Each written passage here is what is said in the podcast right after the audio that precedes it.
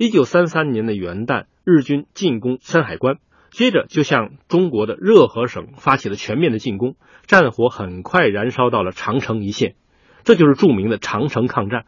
也就是在这次长城抗战之中，诞生了中国抗战史上一个图腾样的歌曲《大刀向鬼子们的头上砍去》。为什么这首歌会诞生在这个时刻呢？就是因为在长城抗战之中，曾经发生了著名的二十九军大刀队对日军的夜袭。这次夜袭发生在喜峰口，长城线上中国军队防御的主要阵地是三个关口，一个是由晋军防守的冷口，位于右翼；一个是由中央军防守的古北口，位于左翼。而两口之间最重要的关口喜峰口是由西北军改编的二十九军进行防御的，这里是日军进攻的重点。但偏偏二十九军又是整个中国长城防线之上装备最简陋的部队。当年在中国的画报上，曾经有一幅漫画，画的是中国几位军事将领他们的部队。蒋介石是一手拿飞机，一手拿大炮；阎锡山一手拿算盘，一手拿银元；只有冯玉祥的二十九军是一手拿大刀，一手拿窝头。由此可以见到二十九军当时在装备上的窘状。但是谁也没有想到，就是这支装备简陋的部队，却打出了长城抗战中最漂亮的一仗。一九三三年三月，日军开始进攻喜峰口，第一线的关门阵地先后落入日军手中。就在这个时候，二十九军名将赵登禹，他希望率领大刀队对日军进行迂回夜袭。这个计划应该在当时来说令人震惊。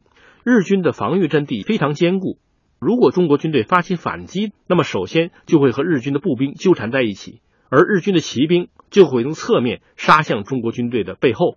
而日军的炮兵又可以截断中国军队从后方向前方部队的支援，所以如果在喜峰口向日军发起反击，简直有送死之嫌。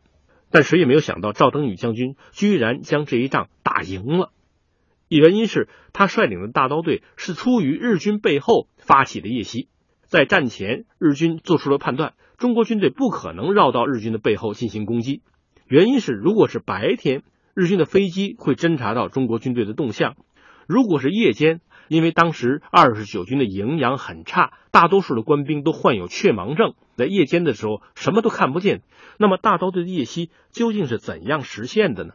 在二零一二年的时候，我到喜峰口进行了考察，他们是沿着滦河和滦河的支流绕到了日军的后方，行进路线要远大概五到十里。赵东宇将军为何要舍近求远呢？原来当时正是明月高悬之时，而且天寒地冻，滦河的水已经冻成了冰，河面就会发出明亮的反光。战士们看着这明亮的反光，沿着滦河一直抄到了日军的背后。首先打掉了日军的炮兵阵地，又从背后袭击了日军的骑兵。日军在喜峰口的进攻一度陷于崩溃。在战斗之中，西北军著名的大刀刀术也发挥了极大的作用。在日方的官方战史中。有这样的记载：当中国军队的大刀队突然冲进日军炮兵阵地的时候，其中日军一名拼刺术在所有部队之中名冠前茅的伊藤军曹发起了反击。在他身后的日军如此技术，他说迎着伊藤军曹扑来的是一名中国军官，手持一口大刀。当两个人相逢的时候，伊藤军曹便以一个日军标准的突刺向对方劈出了自己的刺刀。可是就在这一瞬间，对面的那个中国军官不见了。而伊藤军曹的人头随即落地，二十九军的大刀术怎能如此出神入化呢？有一次，我和二十九军大刀队总教头李尧臣先生的大弟子李宗儒先生相逢，我是拿了一根木枪，就模仿伊藤军曹向李先生发起了一次突刺。当我突刺出去的时候，李先生不见了，他就像一朵云一样飘到了我的左面，而大刀就搁在了我的脖子上。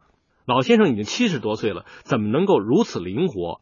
后来我才明白，当他面对我的时候，两只脚却摆成了一个丁字步。当我一枪刺出的时候，他只是把身子一拧，就到了我的侧面。大刀队的叶希取得了辉煌的战绩。大刀代表的是中国人在装备落后的情况下仍然不屈的精神。尽管我们的装备不如人，但是在面临国破家亡的情况之下，中国人却用大刀发出了最后的怒吼。